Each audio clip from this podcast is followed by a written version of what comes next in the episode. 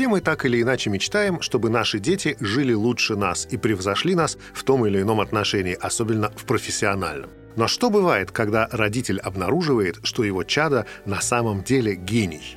О родительской гордости и ревности и о многом другом расскажу вам я, Алексей Сканави, в очередном выпуске «Тактуса» совместного проекта ТАСС и фирмы «Мелодия». Тот факт, что детей в принципе надо учить музыке, у большинства родителей сомнения давно уже не вызывает. С другой стороны, мало кто из родителей всерьез нацелен на то, чтобы сделать из своего ребенка профессионального музыканта.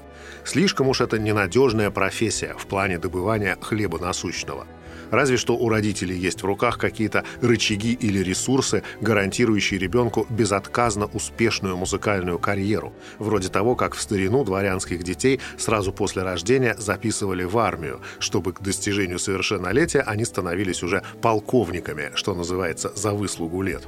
Или, что бывает крайне редко, если у ребенка вдруг обнаруживается действительно выдающийся талант к музыке, подтвержденный специалистами. Совершенно особую картину дают нам в этом плане так называемые музыкальные династии, в которых профессия музыканта передается по наследству из поколения в поколение, и в которых родители просто не мыслят другой судьбы для своих детей, кроме как в музыке. А дети даже и не знают другой жизни, кроме жизни музыканта.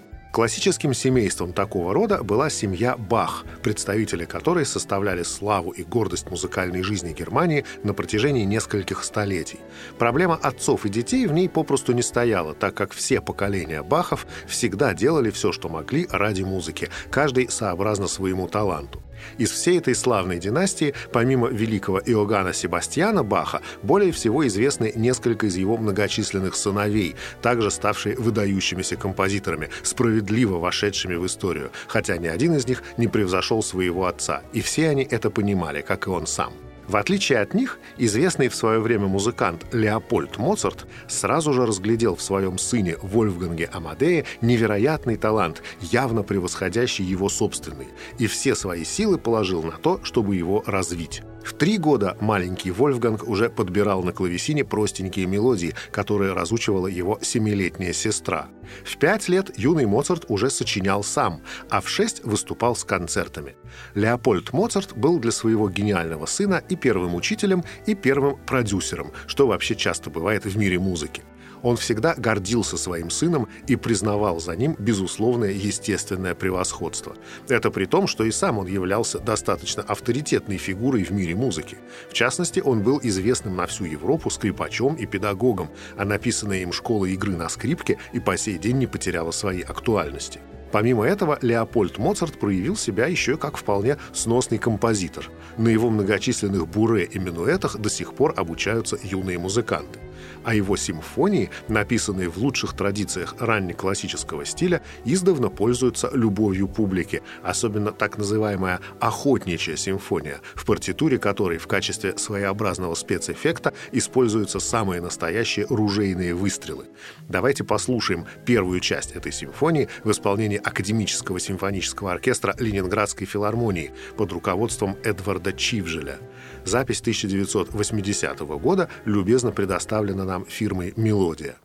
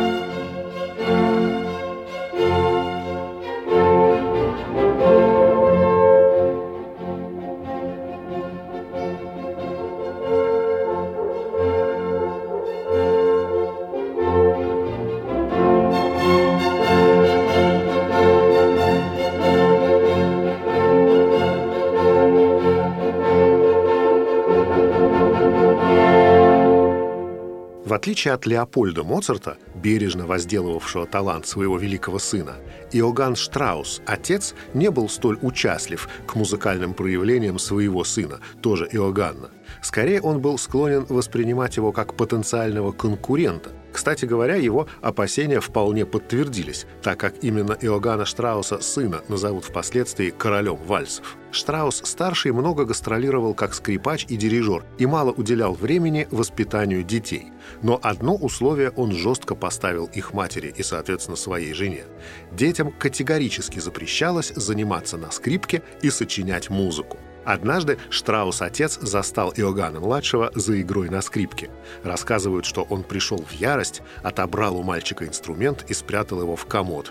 Впоследствии мать купила юному Иоганну другую скрипку, и он продолжил тайком на ней заниматься. Впоследствии, когда слава Иоганна Штрауса сына стала понемногу превосходить известность отца, Штраус-старший лишил сына наследства и безуспешно пытался выжить его со сцены, используя для этого все свои возможности и связи. Вероятно, он в конце концов сменил бы гнев на милость, если бы услышал все гениальные произведения своего сына, прежде всего его многочисленные оперетты, среди которых были такие шедевры, как «Летучая мышь» и «Цыганский барон», и несколько сотен вальсов, включая «Венские голоса», «Сказки Венского леса» и «На прекрасном голубом Дунае», благодаря которым Иоганна-младшего и прозвали королем вальсов.